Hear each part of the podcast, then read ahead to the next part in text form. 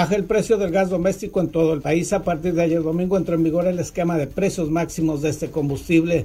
Para Ensenada el precio límite es de 21 pesos con 53 centavos el kilogramo. Esto representa una reducción del 22% comparativamente a las tarifas del mes de julio.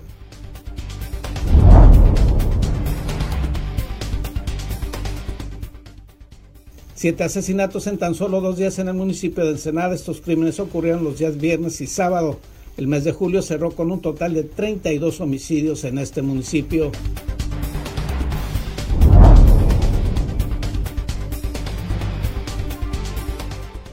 La gobernadora electa de Baja California, Marina del Pilar Ávila Olmedo, se expresó en contra de la municipalización de los servicios de agua y drenaje propuesta por el gobernador Jaime Bonilla Valdés, la cual dijo fue aprobada en forma irregular y fuera de los procesos legislativos. La decisión si se acepta o no la municipalización de los servicios de agua y drenaje y en qué términos deberá ser del Cabildo de Ensenada y no determinación de una sola persona, señaló la regidora Brenda Valenzuela Tortoledo.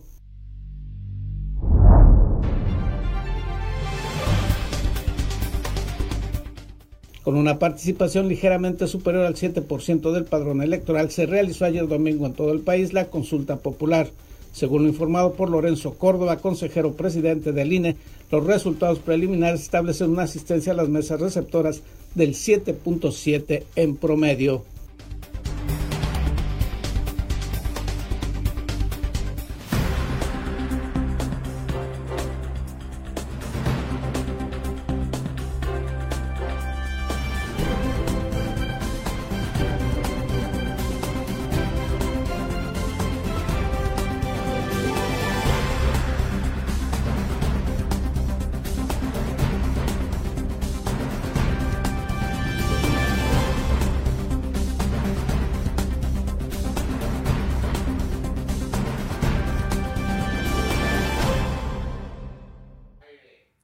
Bienvenidos a Zona Periodística de este lunes 2 de agosto de 2021. Este noticiario es una coproducción del periódico El Vigía, Canal 66 de Mexicali y en La Mira TV, la plataforma digital de Ensenada. El gobierno federal estableció tarifas límites para el precio del gas doméstico en todo el país. A partir de este mes se fijaron 147 precios para distintas regiones y en Ensenada dichas tarifas representarán una baja en el precio de este combustible. Estos son los detalles. A partir de ayer entró en vigor el esquema de precios máximos del gas doméstico establecido por la Comisión Reguladora de Energía. Para Ensenada el precio límite es de 21 pesos con 53 centavos el kilogramo, siendo el costo hasta el pasado sábado de 27 pesos con 73 centavos. Se trata de una reducción de 6 pesos con 20 centavos por kilo. Según lo anunciado por la mencionada comisión, ninguna empresa podrá vender el gas licuado de petróleo por arriba de los 145 precios establecidos en distintas zonas del país.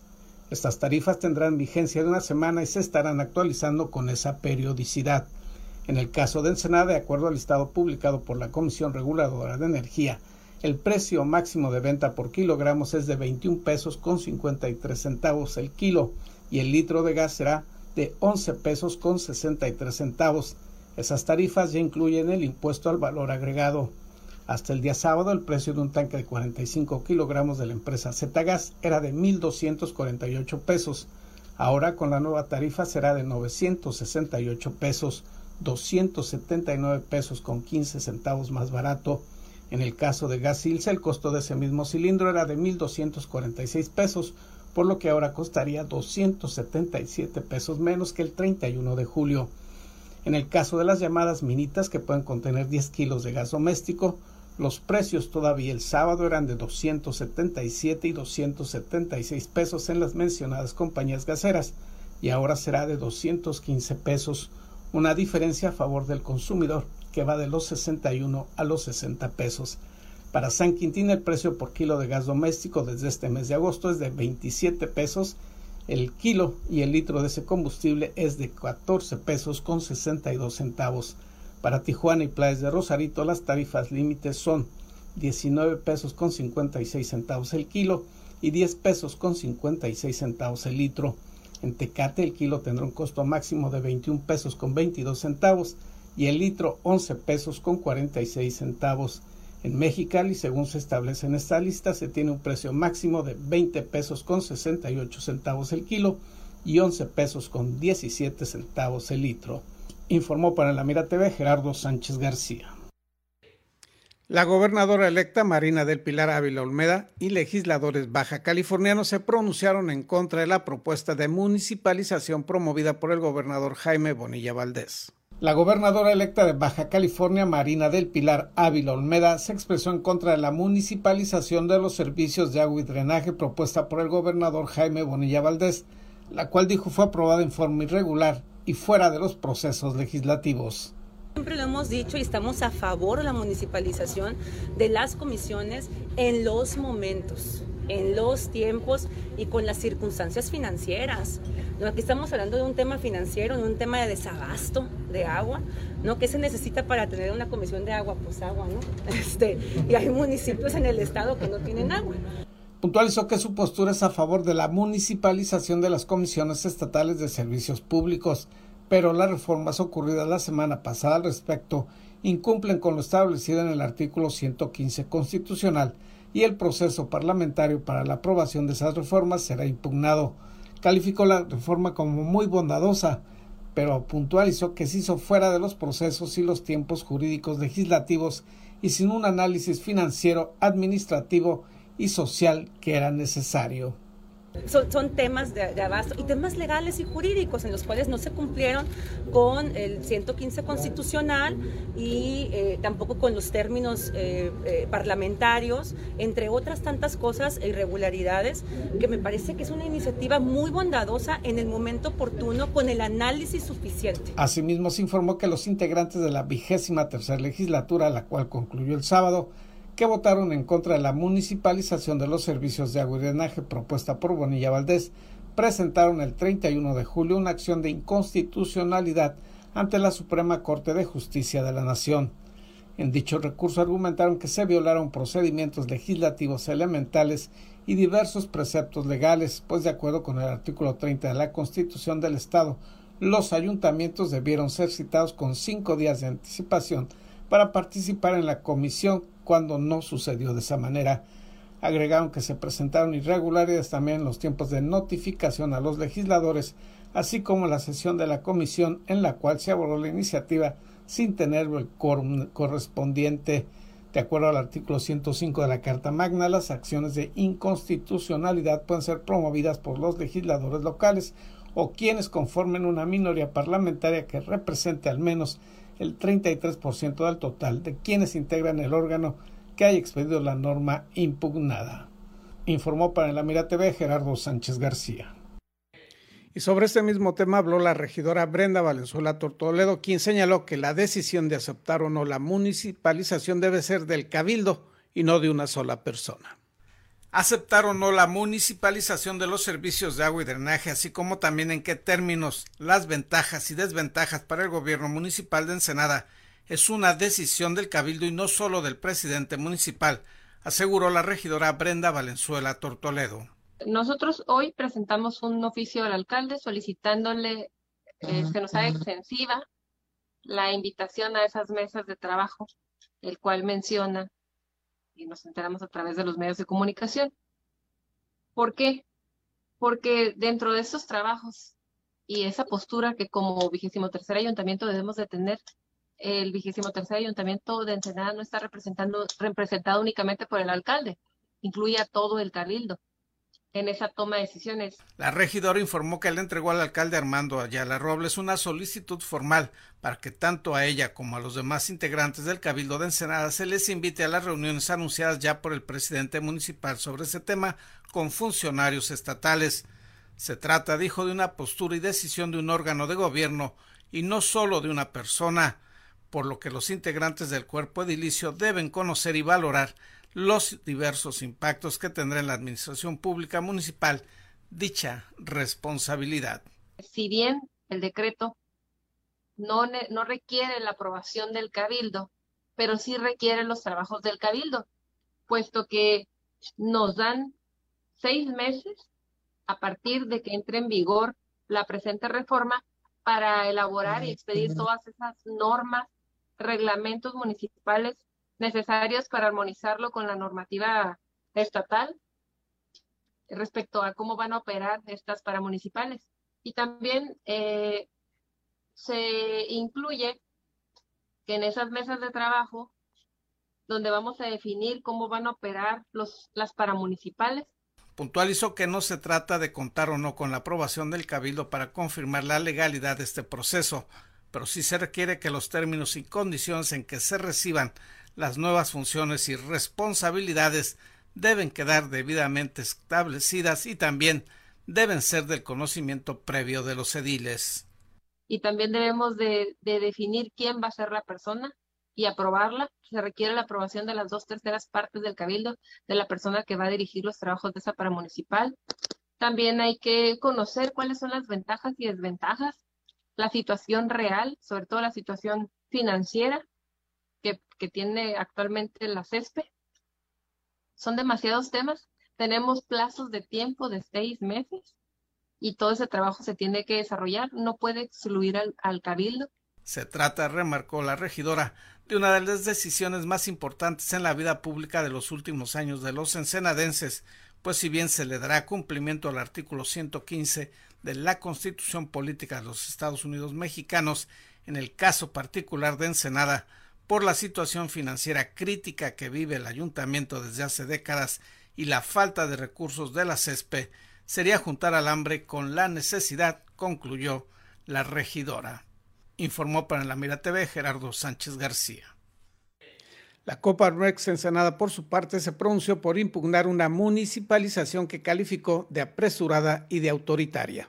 La Coparmex Ensenada buscará los recursos legales para impugnar las recientes reformas que municipalizan los servicios de agua y drenaje, pues el Congreso del Estado no siguió el procedimiento legislativo debido y una decisión de gran importancia se aprobó sin los estudios y análisis necesarios. Martín Muñoz Barba, vocero de ese organismo empresarial, puntualizó que no se rechaza el cumplimiento del artículo 115 de la Constitución, que otorga a los ayuntamientos la facultad de esos servicios como parte de sus funciones, sino la manera en que se pretende hacer esta municipalización. La verdad que estamos en contra de lo que cada vez hacen sus este, movimientos al oscurito del Congreso de última hora, sin este, hacer un estudio práctico como deben de ser.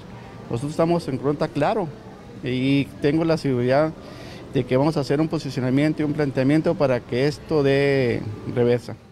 Particularmente dijo en lo que se refiere a la situación del gobierno municipal y de la Comisión Estatal de Servicios Públicos de Ensenada, pues la situación de ambas dependencias es más que crítica por el déficit financiero que arrastran. Transferir una paraestatal en quiebra, sin recursos para operar y con grandes adeudos a un ayuntamiento que está en condiciones similares sin que se hayan revisado los efectos que esto tendría, es un acto temerario y arbitrario, enfatizó Muñoz Barba. No se pone en riesgo la operación de una dependencia, sino el garantizar el abasto de agua y el tratamiento de las aguas residuales en el municipio, afirmó el vocero empresarial. Tenemos un ayuntamiento, eh, hablando yo prácticamente en Senada, donde sus finanzas cada vez son peor, no son sanas, y, sabiendo a toda costa y a todas luces de que el césped trae un pasivo de más de 200 millones de pesos, todavía incrementamos más a las finanzas, más las finanzas del ayuntamiento, creo que no es justo ni es correcto. Antes de hacerse ese tipo de traspasos, debe hacerse un estudio correctamente, desde la A hasta la Z. Lamentó también la actitud de la anterior legislatura, la vigésima tercera, que a unos días de salir y de manera apresurada, sin realizar los estudios necesarios y sin consultar con los distintos sectores sociales involucrados y afectados por dicha municipalización, aprobaron esas reformas. Buscaremos, señaló, dialogar con los nuevos congresistas y también el área jurídica de Coparmex revisa qué recursos podrían interponerse para impedir que una municipalización cuyos efectos y alcances se desconocen puede entrar en vigor y aplicación. Informó para la Mira TV Gerardo Sánchez García. Concluyó el mes de julio con 32 homicidios, esto a pesar del muy famoso y publicitado plan de blindaje en Senada 2021. Le hablaremos de este tema al regreso de una pausa publicitaria.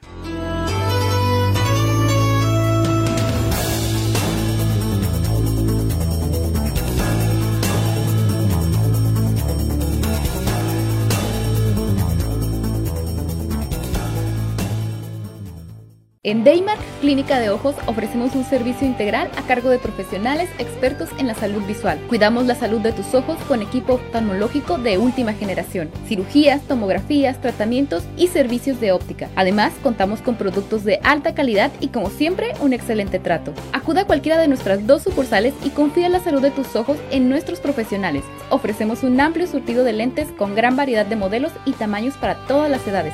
Daymark, una mejor vista para una mejor vida. Conseguiste esa cita o reunión que tanto deseabas y quieres que todo salga perfecto. Sin embargo, suelen ocurrir muchas situaciones bochornosas que puedes evitar con simples soluciones. Una de las peores es ensuciar tu ropa con la comida.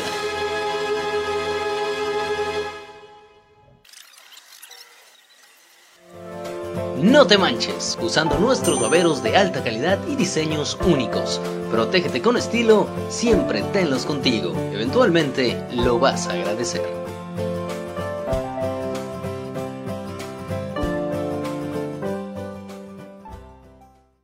Hola, soy Gerardo Sánchez García y te invito a ver en La Mira TV, la plataforma digital de Ensenada.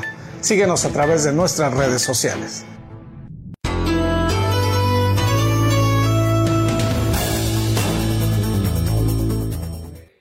En tan solo 48 horas se registraron siete homicidios en el municipio de Ensenada. Fueron siete las personas privadas de la vida el pasado fin de semana como producto de la onda de violencia que azotó al puerto de Ensenada. Francisco Ramos Arce, responsable de la Mesa de Seguridad de Baja California, informó en sus reportes matutinos hechos entre sábado y domingo sobre una cantidad de siete homicidios registrados en este puerto. El conteo de las personas privadas de la vida dado a conocer se realizó con datos obtenidos en las 24 horas anteriores de manera respectiva, es decir, entre viernes y sábado del pasado fin de semana. El reciente homicidio registrado en este puerto ocurrió el sábado en la carretera estatal La Bufadora, a la altura del kilómetro 10 en el exegido Coronel Esteban Cantú de la Delegación Municipal Maniadero. La policía municipal encontró a la víctima de sexo masculino a las 6.35 horas, estaba tendido sobre el piso y mostró manchas rojizas, después solicitó la presencia de los paramédicos. Los socorristas hallaron que el individuo ya no contaba con signos de vida, presuntamente por la herida en su cabeza producida por un impacto de proyectil de arma de fuego. El resto de los homicidios se presentaron a lo largo del viernes entre la delegación Santo Tomás, las colonias Aeropuerto y Loma Linda, así como en los fraccionamientos Valle Dorado y Los Encinos. Entre estos últimos lugares, las autoridades localizaron un cadáver semienterrado, personas sin vida y otras heridas por posibles disparos de arma de fuego, así como una cabeza humana. Con las víctimas del pasado fin de semana, el mes de julio concluyó con una cantidad de 32 personas privadas de la vida con medios violentos en los 31 días del periodo que concluyó, mientras que en el año en curso sumaron 257 individuos asesinados. Para En la Mira TV, César Córdoba. Y con una participación ligeramente superior al 7% del listado nominal, se realizó ayer domingo en todo el país la consulta popular según lo informado por Lorenzo Córdoba, consejero presidente del Instituto Nacional Electoral, el INE, los resultados preliminares establecieron una asistencia a las mesas receptoras del 7.7%, esto en un promedio nacional. Indicó que quienes acudieron se manifestaron mayoritariamente por el sí, en el sentido de sancionar a los actores políticos del pasado, y un porcentaje mínimo, que va entre el 1 al 2%, se manifestaron por el no se estima también que hubo un promedio de 3 al 4% de votos nulos. Señaló Lorenzo Córdoba que hoy lunes se darán a conocer los datos oficiales en torno al número de participantes en las 57.070 mesas receptoras instaladas en todo el país. En Baja California fueron colocadas 1.757 mesas receptoras en los ocho distritos electorales de la entidad. Los incidentes más frecuentes reportados era el desconocimiento de los ciudadanos que querían participar y expresar su opinión y no lograban ubicar su mesa receptora que le correspondía. Ello, se explicó por parte del INE, se debió a que la ubicación de dichas mesas no correspondió a los mismos sitios en un gran número de casos a donde se instalaron las casillas de votación de los pasados comicios. La participación estimada en todo el país y ya se dará a conocer de manera particular hoy lunes en Baja California es del 7.7%.